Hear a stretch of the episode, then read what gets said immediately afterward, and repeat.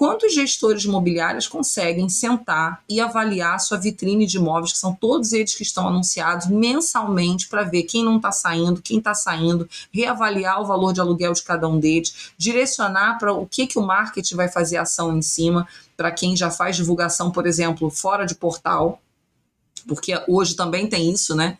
As imobiliárias estão aprendendo a ter marketing dentro da, das, das empresas que não existia, né? Se anunciava no portal e estava tudo ok. Então, assim, uma série de fatores que, na maioria das vezes, aquele imóvel ele ia ficar parado na vitrine e você só ia descobrir que ele estava parado quando o proprietário te ligasse ou quando você, né, por um momento ou outro no mês, você pega ali aleatório e consegue pegar aquele imóvel para ver que ele está fora de preço. Então, você implantar, por exemplo, uma solução em que ela faz análise da sua vitrine, que você consegue ver o que está fora e o que não está, e você em cima do foco do problema, e você ter dados para mostrar para esse proprietário, é um baita de um diferencial. Você está escutando o podcast Ciclo de Crescimento o podcast feito para empresas e empreendedores inteligentes. Hoje recebemos Ingrid Lessa. Ingrid é gerente comercial de locação na CIR Administradora, imobiliária com mais de 60 anos de tradição no mercado carioca. Então tá, pessoal, iniciamos então mais um episódio do podcast Ciclo de Crescimento. Esse é o nono episódio do podcast. Uh, o podcast Ciclo de Crescimento é um podcast desenvolvido para empresas, empreendedores, intraempreendedores inteligentes. Então, a gente vem sempre debatendo aí uh, as, sobre as principais verticais do mercado imobiliário.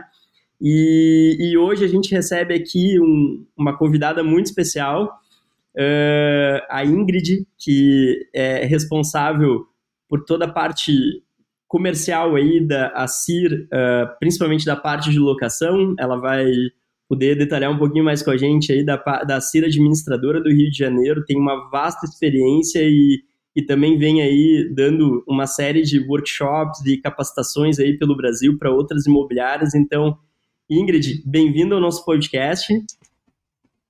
Obrigada, Richard. É um prazer estar com vocês e muito obrigado pelo convite. Show de bola e recebemos também, uh, fazendo aí mais uma vez um, uma parceria aí que já está se tornando uma parceria duradoura de longo prazo, o Marcel Manduca da Luage Móveis, para participar do bate-papo de, desse bate-papo com a gente. Bem-vindo novamente, Manduca. Obrigado, tudo bem, Richard e Ingrid. Show de bola, então, pessoal. E, bom, mantendo a nossa tradição, Ingrid, uh, geralmente na primeira a gente inicia né, o nosso bate-papo pedindo para o nosso convidado falar um pouquinho da sua trajetória, de como foi, uh, como chegou até o, o, mercado imobiliário, né, desde o início. Vi que tu tem uma vasta experiência até uh, participando aí de outros segmentos também, né? Então, queria abrir aí o início do nosso bate-papo para tu contar um pouquinho para a gente da tua trajetória profissional a trajetória é bem longa, né? E é uma coisa muito legal, assim, porque eu vim, eu não era, né? Há sete anos atrás eu não era do mercado imobiliário, mas sempre fui da área comercial. Né? Então, passei por empresas de tecnologia, por empresas de editoras, né? sempre treinando equipes, equipes, capacitando equipes, desenvolvendo pessoas né? É, em segmentos comerciais, tanto equipes de venda pessoal, né? É, assim como vendas de call center por telefone, vendas mais complexas. E conheci a CIR e fui para lá com o desafio é, de montar né, o departamento comercial deles, porque eles não tinham. Né? É engraçado que o mercado imobiliário ele mudou muito nos últimos sete anos, né? ele virou do avesso. Né? E era aquela estrutura de imobiliária que era muito papel, né? não tinham processos, não existiam processos claros dentro dela, e eu fui para poder montar essa equipe comercial deles e hoje eu já assumi todo o setor, né? É, ao longo dessa trajetória no mercado, eu fui me envolvendo muito, né? E até foi uma opção da empresa trazer alguém fora do mercado, justamente para trazer um olhar diferenciado. É, não que já era feito, mas justamente com essa visão de vamos fazer diferente, né? E eu venho construindo essa história com eles já há sete anos. E além disso, ao longo dessa trajetória, eu tive a oportunidade de conhecendo pessoas e compartilhando conhecimentos. Né? Hoje eu sou mentora no mercado imobiliário com a minha sócia e parceira Arlene Gomes, né, no Imob Academy. Estava é, ontem, inclusive, lá em Juiz de Fora, fazendo um evento voltado só para argumentação. É, faço desenvolvimento de lideranças, é, hoje ajudo imobiliárias a acelerar, a estruturar né, a, as suas imobiliárias que estão ainda naquele passo ainda atrás passar um passo à frente para conseguir crescer, evoluir e se manter sustentável nesse mercado. Legal, maravilha. E a gente vem uh, entrevistando aqui né, ao longo do, do, do de, desses episódios, enfim, aqui do podcast, Ingrid, uma série de, de empreendedores aí e um, a gente já teve algumas, uh, algumas conversas aí, alguns bate-papos bem interessantes, né? Eu estava me lembrando agora do, do próprio Eduardo Barbosa da, da Bronholi aqui, que fez um processo. Uh, ele veio de outro segmento, ele veio da comunicação, ele veio da RBS, que era uma grande empresa de comunicação filiada à Globo, até lá do, do Rio Grande do Sul, né? E veio, assumiu como CEO, né, mais ou menos há cinco anos atrás, da, do Grupo Bragnoli, que é um grupo grande também aqui de Florianópolis, uh, de, de, de, do mercado imobiliário, e, e, promoveu aí uma série de mudanças, né, uh, desde a criação de um ecossistema de tecnologia junto à CAT, que promoveu uma série de startups hoje que estão aí no mercado imobiliário. Uh, e, e, e, foi uma situação um pouco parecida com a tua, imagino, né, no sentido de trazer um pouco desse olhar de outros segmentos para o mercado imobiliário, que é um mercado que a gente sabe que uh, teve uma ruptura muito grande, né, principalmente de, a, a, durante a pandemia agora, em termos de transformação digital mas eu queria um pouco da tua visão uh, no sentido de que o que, que tu acha que mais uh, se transformou ao longo desses últimos quatro, cinco anos no mercado imobiliário, na tua visão, aonde foi a grande ruptura no teu entendimento aí na tua visão? É, eu conheço o Barbosa, né? Tive a oportunidade de sentar num evento com ele, conversando com imobiliárias, né? É, o foco era esse é, de desenvolver imobiliárias a traçar objetivos, metas, né? E ele, eu gosto muito dele, é uma pessoa assim com tem muito carinho por ele e tem um, um nível de conhecimento, né? Muito legal. E tem muitas startups que realmente vieram dali da Brunholi. Eu acho que a Brunholi até se assemelha muito com a CIR, né? Que é, são aquelas imobiliárias muito antigas, muito tradicionais, né? E que estão virando o jogo, né? Ao longo desse tempo, não ficaram para trás. É né? uma coisa que eu costumo brincar assim: você não precisa largar a sua tradição, você não precisa largar a sua história, você não precisa largar a sua trajetória até aqui. Você vai se adaptar, se remodelar, trazendo toda a bagagem que você tem, né? Ela não precisa ser desperdiçada. E o que eu vejo assim de grande mudança no mercado, do, quando eu entrei há sete anos, né? Pensando um pouquinho em tecnologia, é, você via poucas soluções, né? Você tinha ali em questão de sistema, você tinha poucos sistemas, você tinha algumas soluções aqui, outra ali, ainda surgindo muito timidamente, as garantias ainda eram muito as mesmas. E nos últimos tempos, assim, eu digo até um pouco antes da pandemia, né? Eu acho que a pandemia só acelerou porque, de certa forma, o distanciamento obrigou que algumas imobiliárias é, tivessem que tomar algumas ações, né? Por exemplo, a própria assinatura digital ainda era muito, muito resistente, né? Muita imobiliária tinha receio de usar. Com a pandemia, meio que virou uma obrigatoriedade, né? E eu costumo dizer que tem coisas que inicialmente elas começam como diferencial e depois elas viram obrigação. A gente tem como exemplo, por exemplo, um site. Antigamente, né, há muito tempo atrás, um site era um diferencial. Hoje, uma empresa que não tem um site, você já desconfia aí já entra a rede social mais até do que um site, né? Se você, as pessoas não procuram seu site, procuram você no Instagram. Então, assim, peraí, você não tem Instagram? Que estranho, né? Já então vira uma obrigatoriedade. E o que eu vi desses imobiliários num processo inicial foi essa readaptação tecnológica rever processos né, é, de forma mais eficiente, menos burocrática, menos papel, né, trazer uma experiência diferente para o locatário, que era uma coisa que não existia. Né? O locatário ele não era visto dentro das imobiliárias, então ele passou a ser um papel, ele ter um papel muito importante dentro da imobiliária, as imobiliárias pensando em experiência ali de entrega para o cliente. E hoje o que eu vejo, né, é que eu acho que pós, a gente ainda está meio na pandemia, mas ainda após esse ciclo de pandemia, que eu vejo é que as imobiliárias agora sim, eu tenho acesso à tecnologia, ela está acessível, ela tem um custo hoje para as imobiliárias que é possível ela contratar, mas elas passam agora pelo desenvolvimento de pessoas. né? Você tem que desenvolver pessoas para ter uma melhor entrega em relação aos seus processos, em relação à experiência que você quer entregar para o seu cliente. Ótimo, ótimo. Manduca, passo para ti a próxima pergunta. É, uma das coisas que chamou atenção ali foi esse processo onde tu trouxe, por exemplo, uh, inovação na parte onde era mais sensível da burocracia de uma imobiliária, né? Que era, por exemplo, a, a garantia locatícia por cartão de crédito. Essa garantia locatícia, né, é, por cartão de crédito, eu acho que ela foi o início, né, do processo de mudança de pensamento do setor de locação. Como que foi isso na tua empresa? É assim, foi realmente algo muito fora da curva para eles, né? Então, assim, porque o que, que a gente via, né? Quando eu comecei a medir, porque eu acho que a melhor forma da gente mostrar o que, que precisa mudar é quando a gente mede, né? E eu vim muito com esse pensamento, né? Quanto tempo você leva, às vezes, para fechar um contrato de aluguel? Né? E eu alugo imóvel também, então assim, eu moro de aluguel, eu sei a burocracia que é quando a pessoa não tem um fiador ou quando ela tem todo aquele trâmite que ela tem que fazer, ou um proprietário não aceita depósito, seguro fiança na época era muito caro, né? Não tinham tantas opções assim, você onerava muito o custo de um locatário. E aí quando surgiu a Crédito Pago, a gente resolveu testar né? Porque realmente era um diferencial não só para a imobiliária, mas pensando muito na entrega de experiência que a gente queria dar para esse cliente. Quanto que eu posso encurtar desse período?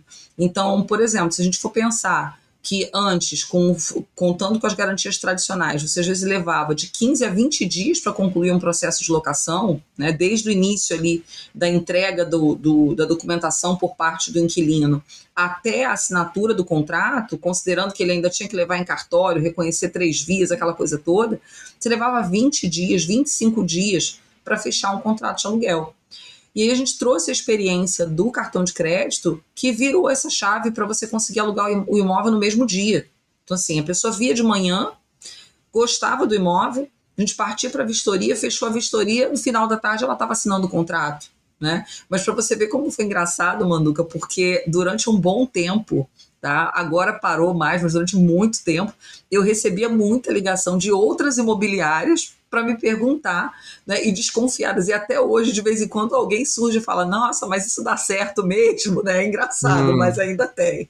Isso é verdade. A, a, gente, eu falo porque eu vivi aqui esse processo também, e ele foi uma, uma grande chave. É, aonde ampliou nossos horizontes para pensar um pouco mais fora da caixa, né? Porque até então a gente ficava muito preso a burocracia jurídica, né, que é a lei do inclinato que estabelece lá as regras sobre garantias locatícias. Mas quando surgiu essa inovação do cartão de crédito e vem os benefícios da facilidade, porque todo mundo tem cartão de crédito e poderia usar, inclusive agregar cartões, cartões de crédito terceiros, somar, né, é, para que a pessoa conseguisse né, alugar de uma forma mais é, simples e menos burocrática, a gente começou a puxar esse fio e começou a inovação, né?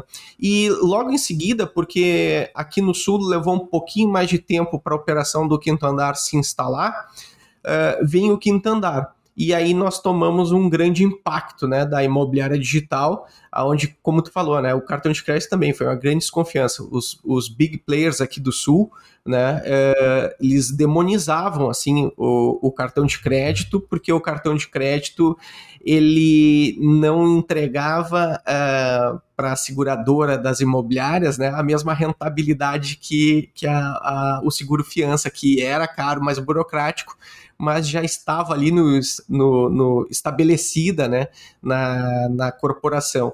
E o crédito pago, uh, o cartão de crédito da, da crédito pago, acabei falando o nome aqui, mas não tem problema, né? A gente fazia propaganda para eles. Eles foram pioneiros nisso, né? Depois a gente cobra os royalties aqui. É, depois a gente cobra os royalties.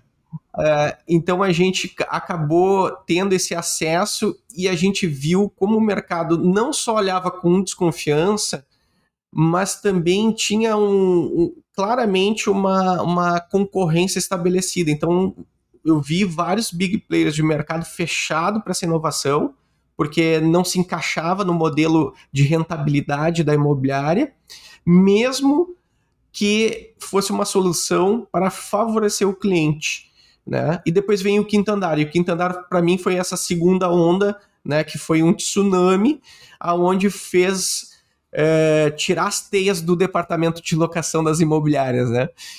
É, eu acho que foi mais ou menos isso que aconteceu. Então, eu não sei se aconteceu aí também para ti quando a imobiliária, as imobiliárias digitais começaram a, a, a, a ter esse, esse impacto, né? Na, na mudança e na forma de pensar. Aonde colocou de forma benéfica para o cliente, né? Aquele entendimento como é na Amazon, né? O, o cliente no centro. A Amazon tem uma sala onde eles fazem reunião e tem uma cadeira que fica vaga, simbolizando que aquela cadeira ali está presente o cliente. Então toda a discussão gira em torno do que aquele cliente que está ali ou imaginariamente está, estaria ali, né? O que, que ele pensa das soluções que a Amazon uh, traz para em benefício, né? Do, do cliente. E eu achei muito interessante essa, essa visão. Mas ao mesmo tempo, né, a gente, é, a gente falou ali de imobiliária tradicional e que a gente não pode também, e, e isso aconteceu é, nesse processo, de olhar de forma pejorativa as imobiliárias tradicionais. Eu também sou uma imobiliária aqui de 33 anos, então também se olhou muito assim, puxa, essa aqui é velha, né? Então, se é velho é ruim. E, e a gente teve que transformar esse olhar muito rapidamente para um ativo que era o que a imobiliária digital não entregava para o cliente, que era o espaço físico, uh, o acolhimento, né, a visão humana, a interação e a comunicação que só um humano consegue proporcionar, que é uma das maiores é, lacunas que as imobiliárias digitais ainda não conseguiram uh, uhum. uh, compor no seu né? processo, né? né? Uhum. É engraçado, Manu, assim, que você acabou me lembrando há, há, muito, an, muito antes até, né, da chegada do quinto andar, eu lembro que o Secov aqui no Rio tinha me convidado para dar uma palestra com eles. Eu lembro que o que eu levei foi justamente isso, né, falando que o, dando uma outra visão, né, pensar no inquilino como seu cliente, o proprietário como seu fornecedor porque ele te fornece o imóvel, né? Então a relação era diferente.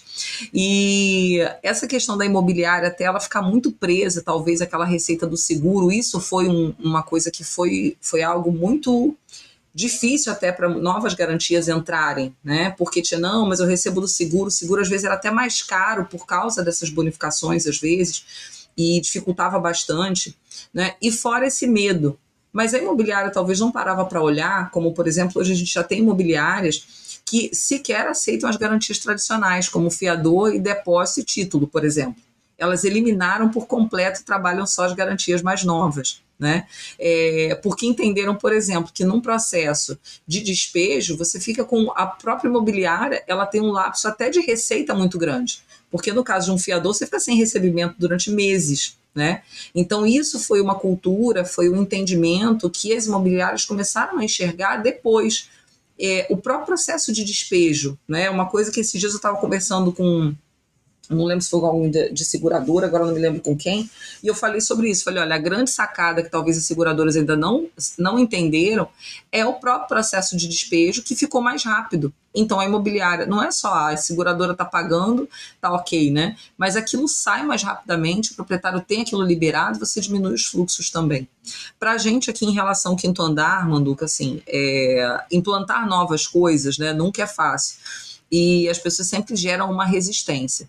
O que eu destaco muito diferencial da empresa em que eu trabalho, eu sou muito grata ao meu diretor, né, que é o Dr. Paulo, eu gosto muito dele, porque eu acho que ele me deu uma oportunidade, assim, apesar né, é, de todas as ideias que eu trazia para ele, ele nunca foi fechado para ouvir da oportunidade de testar. Né? Então ele falava, ok, ele podia estar tá com medo, mas ele disse, tá bom, testa, vamos ver. Né? e foi permitindo com que isso fosse avançando. Então, quando o quinto andar chegou, por exemplo, a assinatura digital para a gente não era uma novidade, a gente já fazia. Crédito pago não era uma novidade, a gente já fazia. Né? A gente já tinha alguns processos que já estavam ali implantados, mas o quinto andar sim, ele foi um impacto e eu considero um impacto até positivo, né? Porque deu uma chacoalhada no mercado de olhar assim, olha, dá para fazer diferente e tem espaço para todo mundo, né? Você vai ter o cliente que ele tem um perfil mais para o quinto andar, que é aquele proprietário talvez mais tecnológico, que ele, ele quer se envolver no processo de aluguel, mas tem aquele proprietário que não, né? Ele quer ter esse atendimento, porque eu costumo dizer, você falou uma coisa que eu achei legal, né? Que a gente ficou meio que marcado com essa coisa muito pejorativa, né? Da imobiliária de. Imagina, você tem 30, se já a, a sua tem 30, se já achou velhinho, imagina a minha que tem mais de 60. Né? Nossa! Mais de 60 anos de história aqui no Rio. Que legal. É, a gente brinca, eu falo, a, a Síria é uma senhorinha para frente né? toda, toda, né? E, e realmente tem essa cara. Será que é uma coisa que é velha, que tá ali cheia de papel, né? Que é burocrática? E não necessariamente. Porque eu costumo dizer o seguinte: em locação, você quer agilidade para quê? Você quer agilidade para alugar um imóvel, você quer agilidade para assinar um contrato, você quer agilidade na garantia. Mas a gente não pode esquecer que pós-contrato assinado, a locação é um processo complexo. Então, ali você tem várias outras etapas envolvidas que muitas vezes só o meio digital ele não é suficiente. Aí entra, Manduca, naquilo que você falou. As pessoas elas querem o contato. Né? Vou dar um exemplo até do que eu estava falando ontem lá no evento. Né? Muita gente fala assim: ah, todo mundo hoje só quer falar pelo WhatsApp. Né? Ninguém quer falar pelo telefone. E isso não é uma verdade. Por quê? A gente quer falar no WhatsApp quando é um meio rápido, mas quando a coisa fica complexa, aquele meio já não funciona direito porque você precisa explicar, porque você tem que entrar no detalhe. Então, é, eu acho que tem espaço para todo mundo, né? Vou dar o um exemplo, por exemplo, quando surgiu o Airbnb, muita gente falou: nossa, vão acabar os hotéis. Não, não vai acabar o hotel. Né? Você tem um público para aquilo, você tem um público para o Airbnb e surgiram outras, a mesma coisa no mercado imobiliário. Legal, já fazendo uma ponte, é, só para não perder uma ponte aqui da, até da, desse último ponto que tu colocou, Ingrid. Uh, em relação à questão, tem algumas cidades, né? Uh, aqui hoje eu resido em Florianópolis, mas eu sei que o Rio também, enfim, é, cidades que têm um cunho turístico mais mais mais forte, uma veia turística mais forte, né? Uh, nesses últimos anos, a gente falou muito aqui da transformação da experiência do usuário no caso do locatário, né? Mas também teve aí um, um, uma transformação na percepção do proprietário também, em termos de atendimento, eu vejo, né? E aqui, pelo menos em Florianópolis, a gente tem um trade-off muito claro ali para o proprietário entre, dependendo do, do, do, do, imóvel, né? Se ele deixa no short stay ou ele põe no long stay. Às vezes ele vai para o short stay e ele tem uma rentabilidade melhor, no, enfim, no, no, no, no long stay ele pode ter um, eventualmente um, um, risco maior jurídico, né? A gente sabe que o Brasil, ele, ele querendo ou não, ele muitas vezes ele, ele tem um custo, Brasil, aí, em termos de insegurança jurídica e tal.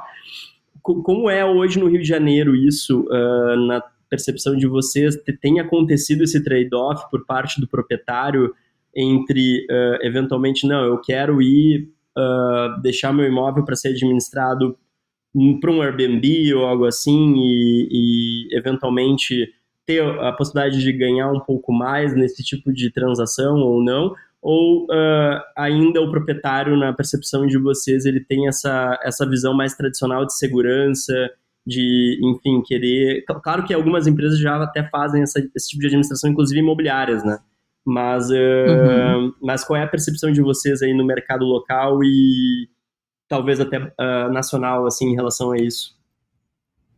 É, aqui no Rio, o que, aconteceu? Uns anos atrás, quando a gente teve, quando aconteceram vários eventos ao mesmo tempo, né, que foi Copa, Jornada, Olimpíada, foi tudo muito junto. É, quem trabalhava com temporada sofreu uma crise pós ali bem pesada, né? Porque culminou ali também com a crise do estado do Rio e o turismo caiu bastante. Você tem algumas regiões aqui que são, por exemplo, toda a parte ali da zona sul do Rio, a gente está falando de Copacabana, Ipanema, Leblon, né, que são áreas mais procuradas em relação ao turismo, elas sofreram bastante com a questão da queda da temporada. Né? Então, aqui você tem essa segmentação de uma forma muito clara. Né? A imobiliária que ela trabalha a locação por prazo normal, né? vamos dizer assim, a locação para moradia, e quem trabalha só a temporada. Né? Porque até para as empresas que trabalhavam a temporada ficou um pouco complicado, porque às vezes os valores acabam não sendo atrativos, porque esses valores caíram muito entrou em competição com os próprios hotéis, que houve um volume de construção de hotel muito grande, então os hotéis estavam em crise, aí começou a competir com a alocação por temporada, né? Você alugar um apartamento já não estava tão vantajoso, né? O hotel estava te oferecendo quase a mesma coisa. E muito proprietário acabava concorrendo e pegava essa, essa administração diretamente para evitar ter que perder mais ainda, né? Então, hoje, aqui as imobiliários, de certa forma, acabam trabalhando isso muito separado, até porque, no caso do, do curto prazo, ele demanda meio que quase que um serviço de hotelaria, né? Você tem que ter uma estrutura ali para poder administrar esse aluguel de uma outra maneira. Então, muitas imobiliárias aqui seguem a linha de locação tradicional, vamos dizer assim, né, os 30 meses para moradia, tudo certinho, acabam não entrando na temporada. Legal. Manduca, te interrompi antes ali. Não, é, eu acho até que tem a ver com o que eu ia comentar, que existem evoluções dentro do mercado que criam camadas, né? É, dentro do contexto do que se falou, né, o movimento do short stay, né, como o Airbnb, é, outros formatos de locações de, de curta e média temporada, uh, e também é, é, ou, outros modelos como a, a House, né, que é um modelo de condomínio que uh, trabalha em cima da ideia da, da hospedagem, de criar uma atmosfera coletiva. Eu acho que tudo isso vai ir para um nível acima daquilo que tradicionalmente a gente pratica, mas que não elimina a, a, a, locação como a gente conhece hoje. Né? Ela só vai uh, trazer novas camadas e novas opções para moradia, porque o Brasil ele, ele, as próprias metrópoles, elas são muito diferentes uma das outras, né? Tu vê que pro, a experiência da Ingrid, que é no Rio de Janeiro, é totalmente diferente para a experiência de Porto Alegre e já é uma experiência diferente aí em Florianópolis. Então, para cada lugar existe uma necessidade. E eu acredito que essas inovações, elas vão trazer benefícios, mais benefícios do que prejuízos, porque trazem alguns comportamentos, né? É, o custo do aluguel tradicional ele tem uma, ele vem sendo afetado pela, pela fenômeno do short stay. Por quê? Porque hoje o proprietário no Rio de Janeiro, por exemplo, ele tem uma visão de que se ele alugar por diária, o valor da locação dele é maior, maior do que que ele alugasse tradicionalmente por 30 meses, né, que é um contrato convencional. Então, existem benefícios e existem prejuízos, né? Às vezes os clientes olham somente para as facilidades. Nossa, eu vou lá para o Rio de Janeiro, passo três dias, três dias no Airbnb. Mas a pessoa que, por exemplo, vai para o Rio de Janeiro e vai ficar trabalhando lá e precisa alugar, ela é afetada por isso, né? De alguma forma. Então, é interessante a gente fazer reflexões para que a gente consiga também encontrar né, soluções e que a gente se adapte às inovações, porque a gente não pode chegar com bolo, é, aceitar o bolo pronto, a gente tem que abrir esse bolo, olhar os ingredientes e trazer algum tipo de melhoria, né? É, mas deixa eu só contar uma coisa, Manduca, que eu acho legal nisso. Por exemplo, com o surgimento do Airbnb, né, e essa, vamos dizer assim, essa popularização do aluguel por temporada, o que, que aconteceu e provocou um movimento nas locações tradicionais, vamos dizer assim, né? Foi o olhar do proprietário para uma entrega de um imóvel com melhor qualidade. Então, por exemplo, antes, ah, tá aqui, é do jeito que tá, né? Pelo menos aqui no Rio a gente sentiu muito isso. Porque quando houve o problema, né, das temporadas caírem, né, essa locação mais curta, ela acabar ficando em crise, esses apartamentos migraram, essas casas migraram para o aluguel tradicional. E quando a gente vai alugar, né, para um Airbnb, você tem que ter uma estrutura diferente, né? Você tem ali todo um, um, Você tem que vender aquele imóvel, vamos dizer assim, né? aquela experiência de uma maneira diferente. E isso influenciou muito positivamente a locação tradicional. Porque hoje, por exemplo, os proprietários já conseguem entender que não basta, né, tem parede e teto, tá valendo, né? Eu, eu costumo é brincar. É verdade. Tem parede e teto, tá valendo. O resto é como tá. Se, ah, se tem um, um buraco no chão, você bota um tapete em cima, né? E isso acabou que mexeu muito com o mercado. Isso foi muito legal. Então, acho que proporcionou essa experiência. Por exemplo, eu tive. No, quando eu fui para o Connect, eu tive a experiência de ficar num, num apartamento, né, porque eu fiquei mais dias lá, no estilo, como você falou, da House. Só que eu fiquei em uma outra empresa que foi da Charlie. E foi muito legal a experiência, até mesmo dentro da própria temporada, sabe? Você saber que o apartamento que você estava pegando era realmente aquilo que você estava vendo, toda a forma como eu consegui fazer a, a, contratação do serviço e tudo foi muito legal, né? A própria estrutura do apartamento era muito boa. O então, mercado assim, vai amadurecendo, que... né? Exato. Então, assim, que também foi um problema, por exemplo, que muita gente enf enfrentou e às vezes encara na locação é, por temporada. Eu vejo uma coisa na foto, quando eu chego lá não é aquilo, né? É, e isso foi mexendo o mercado. Então, acho que para a gente, por exemplo, que está na locação mais tradicional, esses movimentos trazem movimentos muito, muito benéficos para a gente, né? Esse proprietário começa a ter um novo olhar, ele começa a perceber que ele precisa entregar uma experiência melhor para o locatário que vai estar ali dentro, ele movimenta positivamente o mercado. É, o saldo final foi, é positivo, né, com, essas, com esses movimentos. É, aqui, né, que eu sou gaúcho, eu posso falar mal, mal de, de nós, né? tá, tá com os ouvidos gaúchos, né? O nosso, a nossa colonização, é, a nossa cultura ética, ética, étnica, ela, ela tem uma visão de diminuir custos, né? Então, o patrimônio aqui, quando ele é alocado, ele tem uma visão de diminuir esses custos o máximo possível. Então, tu estava falando ali, eu estava lembrando né, dos, dos, das experiências que nós temos aqui. Né? Ainda temos né, é, apartamentos que são comprados, por exemplo, na planta, que às vezes nem pia entrega na cozinha. Né, box de vidro, né? E até falei em outro episódio aí no nosso podcast sobre isso, né? E como o mercado amadureceu justamente com esses movimentos, como tu citou, né? Ele, ele, as pessoas vão percebendo que essas necessidades são reais, né? E que os imóveis delas vão ficar para trás, porque quem está com um imóvel semi-imobiliado tem uma maior liquidez pelos benefícios que trazem, né? Aí vem outros é, outros, outras ferramentas que vão agregar valor, como a própria Charlie, né, é, dentro desse conceito de, de hospedaria que eles têm, né, onde tu tem uma experiência de hotel né, numa moradia convencional e, e a própria house, né? E, a, a, ainda daria para acrescentar o co-living ainda, né? Que são esses prédios que são já geridos com espaços coletivos, desde como se fosse uma república, né? Até banheiros são são uh, são divididos entre entre os quartos, enfim.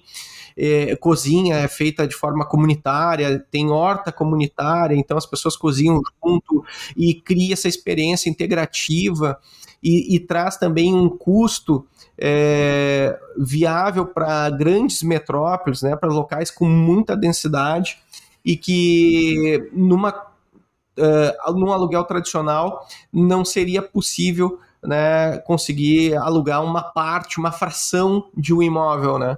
Então tudo, tudo vem para benefício, mas a gente precisa ter um olhar crítico também para que a gente acabe não se olhando como o patinho feio, como aconteceu ali com a imobiliária tradicional, que é, ah, tu é velhinho, então tu não é bom. Né? A gente teve que se repaginar e aqui na nossa empresa, aqui na Loja Imóveis, nós nos denominamos Digital, justamente porque a gente pegou a tradição, né? A gente quer se manter com os pés no chão. Eu, eu sempre faço essa alusão assim: quem está no digital está nas nuvens, quem está no físico está com o pé no chão. Então a gente está fixado né, com, a, com, uma sede onde a pessoa vai poder ver o lastro da empresa, a segurança jurídica de fazer negócios conosco, mas ao mesmo passo com soluções digitais né, e uma harmonia entre as duas, né, que é um diferencial em relação às imobiliárias digitais. Então eu vejo que isso é interessante ter esse olhar para que a gente possa é, produzir experiências interessantes para os nossos clientes. É, e assim, eu acho que isso ainda provocou algo é, em relação às próprias imobiliárias, né? Porque também era um ponto que eu via muito, uma atividade um pouco passiva. Pelo menos quando eu cheguei no mercado, eu vi muito isso, né? E acompanho imobiliárias pelo Brasil inteiro e vejo isso ainda. Essa passividade de não assumir o seu papel de especialista. Né, no negócio. Então, eu acho que também, quando, quando começou a surgir né, quando começaram a surgir várias coisas dentro do mercado, essa imobiliária também começa a assumir um papel de atendimento diferente. Né? Eu passo a atender esse proprietário e apresentar soluções diferentes, mostrar diferenciais para ela, por exemplo, né, do que a gente está falando de um imóvel melhor é, preservado, né, que não é assim, ó, tá assim, aluga, ok, coloca para alugar. Né, se está ruim, se está bom, a imobiliária assumia muitas vezes todo aquele problema, né? Dava um problema de manutenção, a imobiliária que tinha que resolver. E hoje não, assim, a conversa também da imobiliária com o proprietário do imóvel também mudou. Né? Então, eu acho que até a forma da imobiliária explicar para esse proprietário, conversar, apresentar soluções, né? sair um pouco dessa passividade de só né, fico ali, como muito proprietário tinha a visão da imobiliária como quem só gera o boleto. Né? Ah, o que, que a imobiliária faz? Ah, vocês só cobram aluguel. Né? e é só isso. E na verdade, não. Então, eu acho que isso também está mudando a forma como o cliente do outro lado está nos vendo, quanto prestadores de serviço, né, quanto imobiliário, e acho que isso faz diferença. E no que você falou sobre o, o, o digital, né, é uma coisa que eu costumo dizer até mesmo nas mentorias, eu falo o seguinte: é, hoje a gente está vivendo esse movimento de muita tecnologia surgindo e a imobiliária, ela não, a imobiliária que já está aí, que tem a sua tradição, ela não precisa abrir mão dos seus valores, ela não precisa abrir mão da tradição dela, né? Ela tem que ver aquilo que mais se enquadra ao processo dela.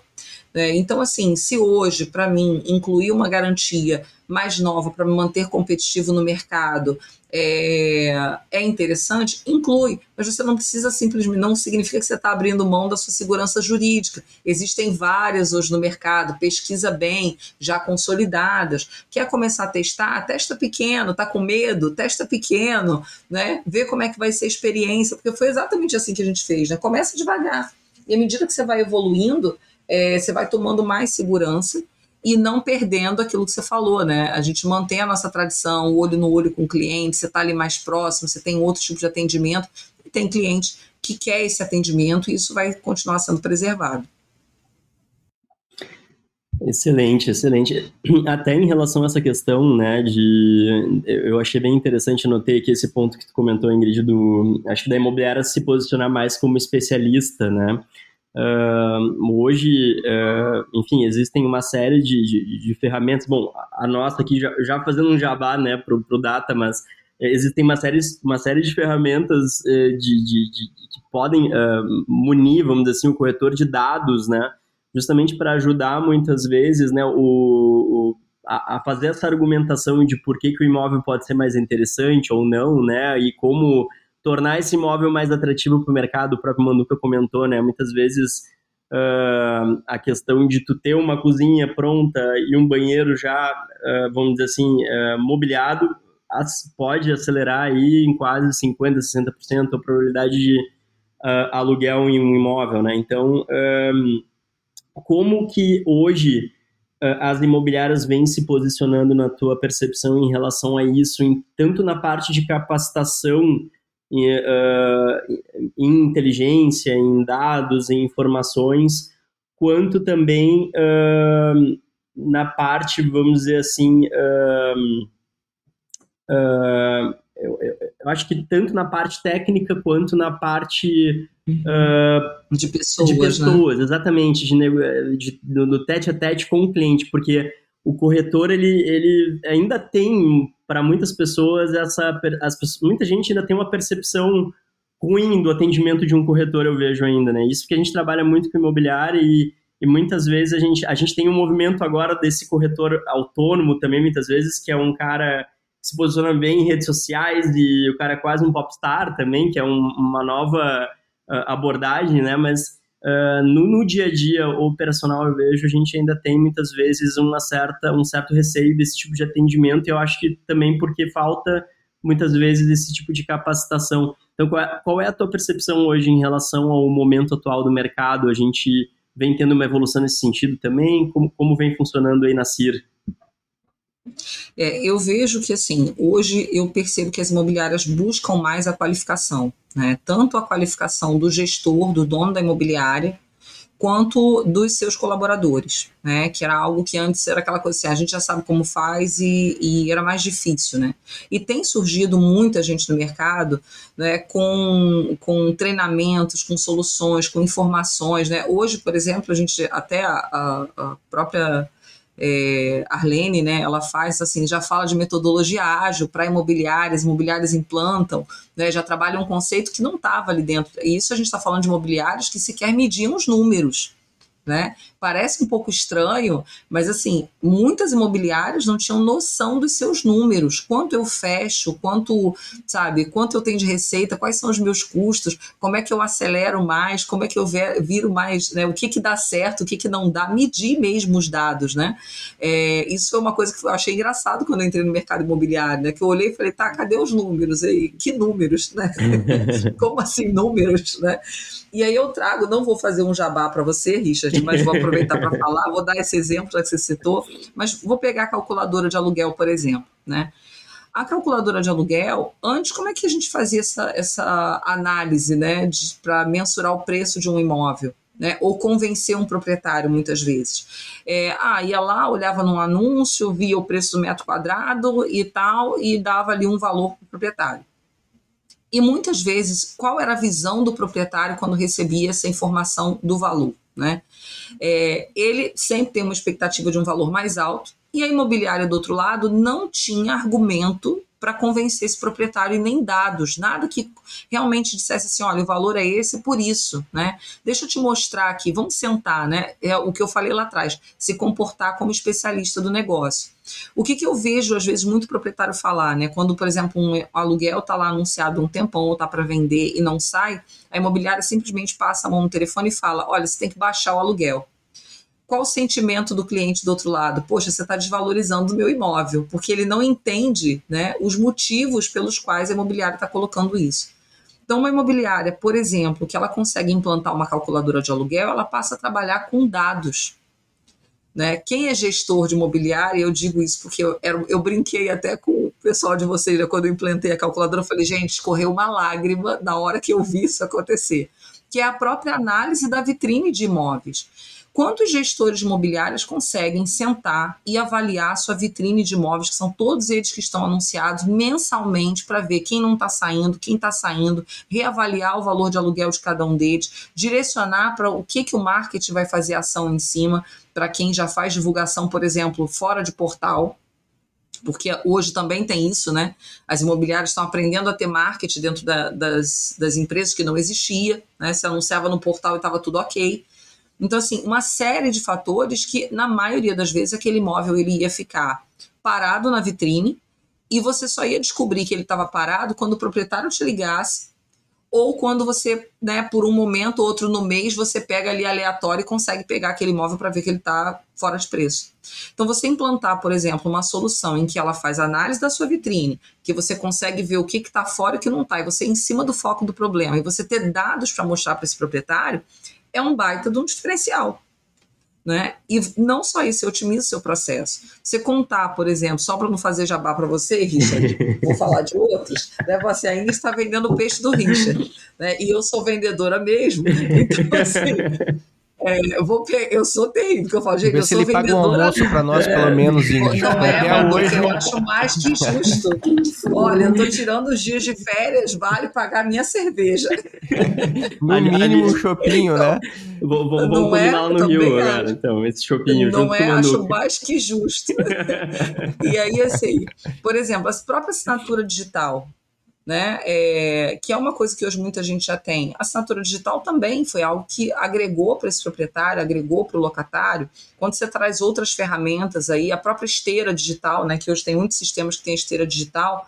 Então você otimiza o processo interno, porque pensando em locação, são muitos processos no dia a dia. Manduca que está lá na imobiliária também sabe, né? A dor não é pequena, né? Dói. Todo né? dia é uma é bronca. muita coisa.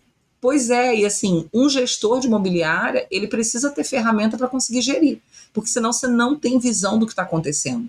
E aí a tecnologia ajuda a imobiliária que está lá no dia a dia, tendo que lidar com manutenção, atendimento financeiro, entregar qualidade proprietária, alugar imóveis, gerar, captar imóveis, que ainda tem isso, a gente ainda tem que captar produto, ela acelera esse processo e, e dá mais eficiência, né? Então ajuda bastante. Perfeito. E na parte de soft skills, ali, só para complementar, Ingrid, o que que, como, como vem, uh, o mercado vem se comportando nesse sentido, na tua percepção? É engraçado. É assim, muito na parte de pessoas, eu vejo. Nesse evento que eu falei que eu tive com Barbosa, foi um evento que a gente fez lá em Belo Horizonte, foi, foi um evento promovido pela Arlene, e nós fomos, foram quatro, cinco mentores, né? E foi muito engraçado, porque assim, tinham, se eu não me engano, 30, 40 imobiliárias. E a dor de todas, todas elas, independente do tamanho, se era venda ou locação, tipo de nicho que elas trabalhavam, eram pessoas. Desenvolvimento de pessoas. Então, assim, o que, que eu vejo hoje das imobiliárias, né? É, elas entendem que, sim, você pode ter ferramentas, você pode ter tecnologia, você pode modernizar sua imobiliária, você pode ficar tecnológico, mas você vai passar pelas pessoas e você precisa qualificar pessoas. Você precisa saber qual o perfil desse, desse colaborador que você vai trazer né, para o seu time e estar ali. E mais do que isso, o gestor da imobiliária também passou a entender que ele precisa desenvolver as pessoas. Então, hoje, muitas das mentorias eu trabalho em desenvolvimento de líderes para desenvolver pessoas. Né? Porque essas soft skills, cada vez, cada vez mais, elas são necessárias. Né? Na verdade, elas são fundamentais. Você pode ter todo o conhecimento técnico, mas se no final das contas você não tem, você não sabe trabalhar em equipe, você não sabe é, se adaptar, né, principalmente no nosso mercado, que está em, em constante processo de adaptação, aquela pessoa não vai conseguir é, se desenvolver. E os líderes das imobiliárias que passaram a enxergar que eles precisam se capacitar na liderança, né? Então, assim, só para você ter uma noção, em mentoria, a gente muitas vezes ensina a fazer reunião semanal. Você vê como isso ainda é muito novo para o mercado, né? A reunir semanalmente com o time para dar orientação, para conversar, para treinar, né, para motivar, para fazer ações, que isso é uma coisa que não era, não era falado, né? Coloca ali e faz, está tudo certo. O podcast Ciclo de Crescimento é um produto original Nivo. Acesse www.nivo.com.br e conheça nossas soluções de tecnologia e dados para o mercado imobiliário. Sabe que me chamou a atenção essa questão dos números, né? Que é um, é um espanto para quem vem de outros mercados, né? O, o mercado imobiliário não trabalhar com números. E, e isso é muito recente, né? A questão dos dados na, na, no setor imobiliário, por incrível que pareça. Mas vamos pensar, né? É, um mercado que passou tanto tempo sem inovar é um mercado que deixou muita gente numa zona de conforto. É, Peter Drucker, que é um, o pai da administração, né, um dos, é, diz o seguinte: o que pode ser medido pode ser melhorado. E nesse entendimento, é, e pegando a esteira de produção de uma locação que, como a Ingrid falou, né, não é fácil, né? Todo dia surge uma nova situação. É, a gente precisa muito enxergar os números. Aqui na, na nossa imobiliária, na Luage, a gente tem televisores em todos os nossos setores com BI. E neles tem lá estourando lá os, os principais indicadores, os big numbers, né? Para que a gente possa acompanhar em real time toda a evolução da cadeia de produção da locação, por exemplo. Né? E tu tocou também na, no assunto que é muito importante para nós aqui, que é a questão da reunião, né, dos soft skills, o alinhamento. E a gente utiliza aqui uma técnica que eu aprendi no Japão. Eu morei no Japão e lá existe né, nas fábricas principalmente, mas nos escritórios, enfim, no mundo corporativo, uma técnica chamada chorei, que aqui se escreve chorei. mas o chorei, o chorei é uma é uma reunião onde todo mundo fica em todo mundo fica de círculo, em círculo de pé no início da manhã antes de começar a jornada de trabalho, aonde né, hoje em dia, né, é, tira os celulares das mãos e nos posicionamos daquilo que a gente fez ontem, o que a gente vai fazer hoje, né? É, então esse posicionamento trazendo essas técnicas e, e legal que muito se agregou também de novos profissionais, assim como a, a Ingrid, que vem de outros mercados, né? É, agregou técnicas mais avançadas de gestão para o mercado imobiliário. Então, isso tudo somou é, e favoreceu é, a, a maturidade de gestão das imobiliárias. Mas tem um ponto aí que trava um pouquinho esse processo. Eu acho que sim, eu acho que o profissional ele precisa estar tá qualificado para receber o cliente, mas o cliente também, o brasileiro, a sociedade, ela precisa também amadurecer para que surjam mais é, melhorias. Não adianta eu ter o proprietário com a cabeça fechada, que ele não vai botar a pia lá na cozinha pro, pro, pro inquilino, e por conta disso eu não consigo alugar, e, e ele fica me pressionando para que eu alugue, eu não consigo encontrar outras soluções porque não tem mágica para resolver algumas coisas. Se a sociedade não evoluir, a gente também não consegue evoluir quanto a, na, na, nossa profissão, na nossa atividade. Eu não sei se tu uhum. concorda comigo, Ingrid. É, na, eu concordo contigo, mas aí também passa por outro ponto em que as imobiliárias passaram a se posicionar. Não são todos, mas vou te dar o meu exemplo na. Né? Qual é, o que, que as imobiliárias fazem ainda muito hoje? Né? É, o que vem entra para sua vitrine. Não existe um filtro. O imóvel está com problema, está sem problema, não tem estrutura, às vezes, de moradia. A imobiliária simplesmente colocava para dentro e disponibilizava na vitrine dela. Porque o que, que a gente tem que pensar, né? Diferente de outros mercados, por exemplo, se eu, se eu tenho uma loja de roupa, eu fabrico a roupa. Ou eu pago né, uma confecção que vai fabricar e tem que ter um padrão de qualidade para que aquela roupa esteja na minha loja. Né? Então, se ela vem com defeito, se ela vem rasgada, se ela vem com uma costura ruim, se ela vem com um tecido danificado, eu não vou expor na minha vitrine. Não é assim? E isso é uma cultura que também, quando a gente fala de nicho, né, muita gente pensa em nicho só na questão de região, valor, né? E nicho também não é só isso. Eu posso nichar em questão de qualidade do imóvel. Né? Para você ter uma ideia, eu criei lá na CI, e hoje a minha captação trabalha assim, que a gente criou como um critério chamado CQA, é o critério de qualidade a si. E entra, inclusive, como um indicador de meta da captação. Então, tem imóveis que, quando eles vêm, que a gente vê que está numa condição que realmente não é viável, porque também coloca o locatário numa posição ruim de aluguel e a imobiliária também em risco, porque ela acaba sendo muitas vezes acionada judicialmente. Né? Quando você aluga um imóvel que está cheio de problema. Então, hoje a gente se posiciona muitas vezes para esse proprietário. E aí, Manduca entra naquilo do educar o cliente né? Porque começa a entrar uma diferença nisso. Então, o proprietário, às vezes, que ele vem com um imóvel que ele está completamente, é, que ele não tem condições, a gente coloca isso para esse proprietário. Né? Olha, hoje, na condição que está, né, para você conseguir alugar o seu imóvel, vou te dar um exemplo que eu tive um atendimento, deve ter um, sei lá, uns três meses mais ou menos. E o imóvel estava precisando fazer, o sinteco não estava quebrado, mas precisava ser refeito, a pintura do apartamento não estava boa e a mobília do apartamento não era boa, já era uma mobília muito antiga. E a localização do apartamento era sensacional e não alugava. Né?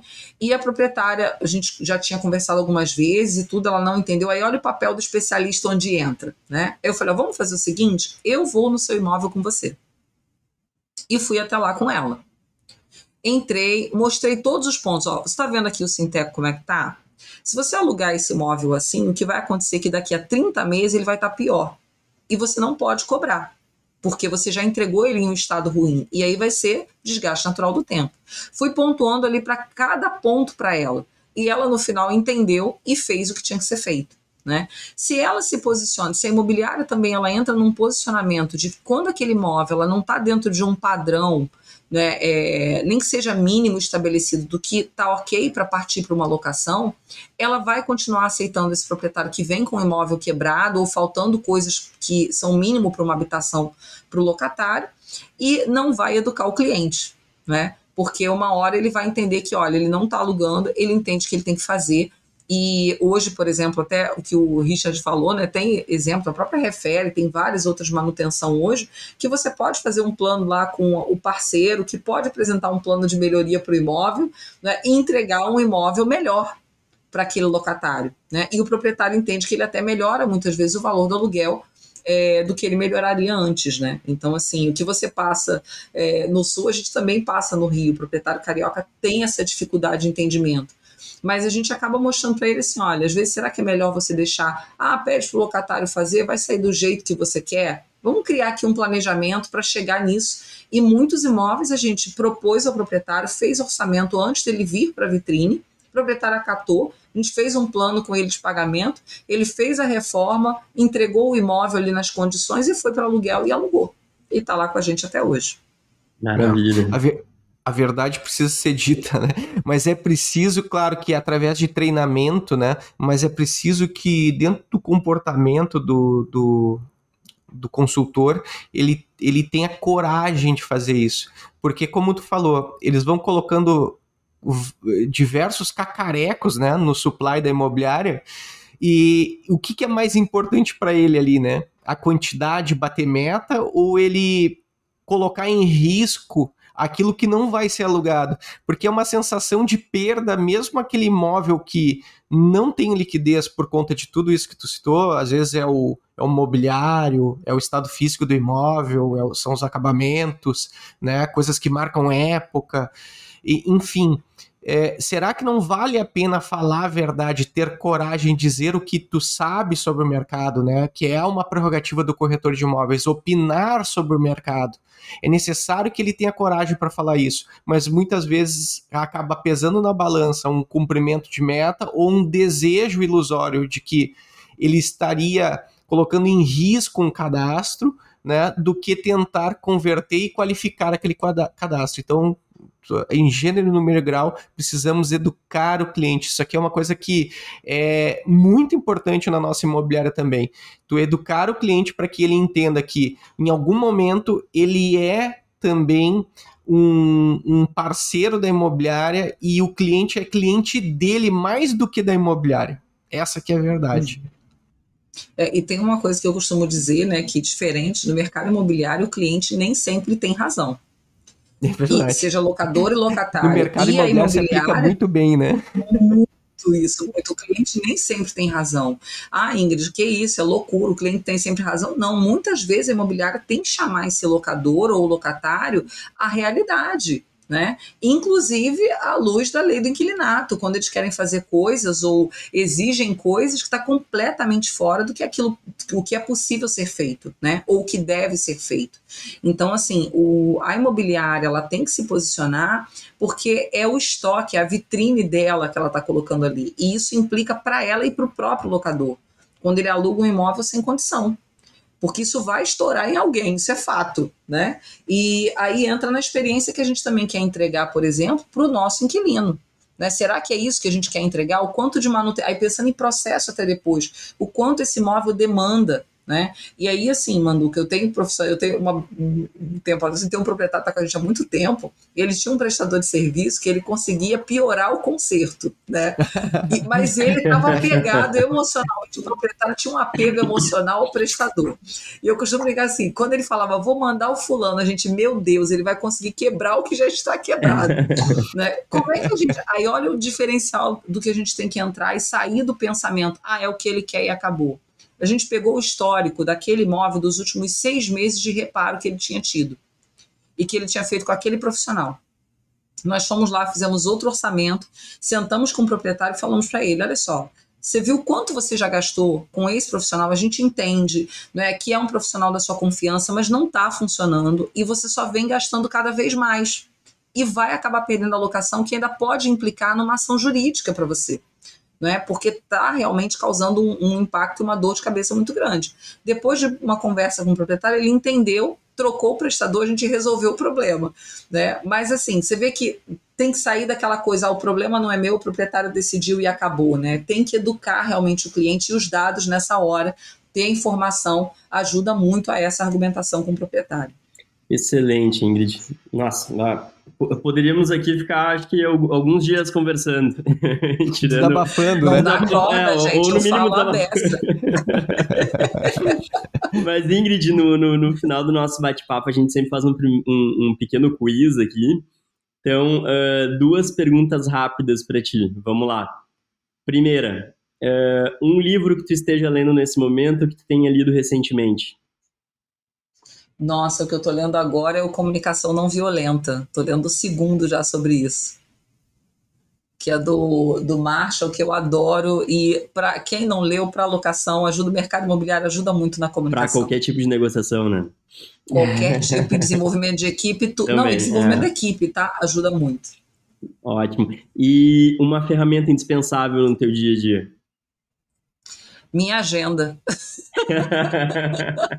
ela, ela ainda é de papel ou ela é no, no, na nuvem? Não, ela é digital, porque é para mim não dá. Se for de papel, eu vou largar ela em algum lugar. Ela é digital, mas a agenda para mim é fundamental. E aí fica a dica, tá, Richard? A gente tem ensinado imobiliários a usar agenda né, é. a gestores a usar a agenda, inclusive com a equipe. Só para você ter uma noção, eu treinei a minha equipe inteira a usar a agenda. A gente monta a agenda juntos para eles conseguirem se organizar na operação. É o... Porque locação tem muito processo e eles se perdem. Bom e velho feijão com arroz, né? Tem que ser sempre, Bom e velho sempre feijão bem com feito. Arroz. Verdade. Uh, Ingrid, um prazer te receber no nosso bate-papo, no nosso podcast. Acho que foi, nossa, foi extremamente enriquecedor. Uh, a conversa foi muito boa, fluida, é muito bom te ouvir. Uh, já te convido para uh, outras, outras gravações aí, futuros episódios também. Acho que a gente pode voltar a debater outros pontos que, que ainda ficaram abertos, com certeza, aqui. Mas, enfim, uh, vou passar agora para ti e para o Manduca, para vocês fazerem as considerações finais de vocês, começando pelo Manduca e, na sequência, para passo a bola para ti, Ingrid. Não, tu sabe que o livro que tu está lendo, Comunicação Não Violenta, foi uma orientação que eu dei uns quatro anos atrás para um gerente nosso aqui. E, e, ele entendeu bem o recado ali. Foi uma forma também de, é, de ter um olhar diferente na forma como a gente se comunica, porque a gente, a gente vai ficando pilhado, né? a gente vai recebendo críticas e críticas, a gente vai ficando oriçado com essa pressão né, diária do, dos clientes nessa visão de vantagem, né? Um querendo vantagem do outro, mas só que a gente tem que saber se posicionar, a gente tem que lembrar, né, que nós somos intermediadores de vontades, né? E que é muito importante a gente saber se comunicar com eles e contornar objeções para que a gente consiga atingir o nosso resultado, né? É legal toda a abordagem que nós tivemos aí no podcast sobre, acho que foi um olhar sobre a gestão, né? Isso que foi bem legal, né? E agradecer a oportunidade ao Richard mais uma vez aí pela parceria com com o podcast. Nós utilizamos aqui a calculadora e criamos várias estratégias em cima dela para que a gente aumente a nossa captação e também que seja uma prova de dados, né? Porque senão a gente fica que nem índio, né? Só sobre impressões, né? É, intuições e o mercado requer de dados para que sejam comprovados a, a, a, todos os nossos argumentos. Às vezes só os nossos uh, argumentos por si só, eles não não funcionam para o público. A gente tem que mostrar os números. E quando a gente mostra os números, as coisas ficam mais fáceis. Né? Tendem a ficar mais fáceis. É, obrigado, Ingrid, é, Ingrid, pela conversa aí. E espero que quando a gente for no Rio de Janeiro, o Richard pague esse shopping então para nós. tá, tá prometido. Eu vou mandar até um invite já aqui. Nossa, isso já está gravado, você não tem nem como escapar. O caldinho de feijão, que é maravilhoso aí no Rio de Janeiro. Né? Nossa, muitos, eu tenho. Olha, Manduca, deixa comigo que eu já vou fazer a lista. Se a conta para ele vai sair cara. Mas assim, meninos, eu super agradeço o convite, adorei o bate-papo. Pode convidar que eu venho, sim. É sempre muito gostoso falar sobre mercado, sobre gestão. Né? Eu, eu faço com muita paixão porque eu acho que é isso que é uma coisa do mercado que está muito gostosa de vivenciar, né? Essa, esse amadurecimento das pessoas, esse crescimento, você vê a coisa acontecendo na hora, assim, é muito gostoso. Né? Então, assim, super agradeço o convite. Pelas trocas, né? Gratidão é uma coisa que eu sempre falo, essa troca de experiência é sempre muito boa. Manduca também, foi um prazer te conhecer. Quando eu for ao sul, somente no verão, porque não vou no inverno. né? Olha, não está adiantando de... muito, eu vou te dizer, porque estamos vivendo não, um verão gente, frio carioca, aqui. Carioca, com a gente chegou a 20 graus, a gente já morreu, né? já deu problema. Mas super agradeço o convite e também deixo o convite quando vocês vierem ao Rio, faço questão de receber vocês aqui. E para cobrar, claro, o, o chopp do Richard. Ah, Será é pago, podem ter certeza. Pessoal, muito obrigado, boa noite para vocês aí e até a próxima. Grande abraço. Até a próxima. Até a próxima. Para saber mais sobre o ciclo de crescimento, acesse www.nivo.com.br ou acesse nossas redes no YouTube, Spotify, Instagram e Facebook. Até o próximo episódio!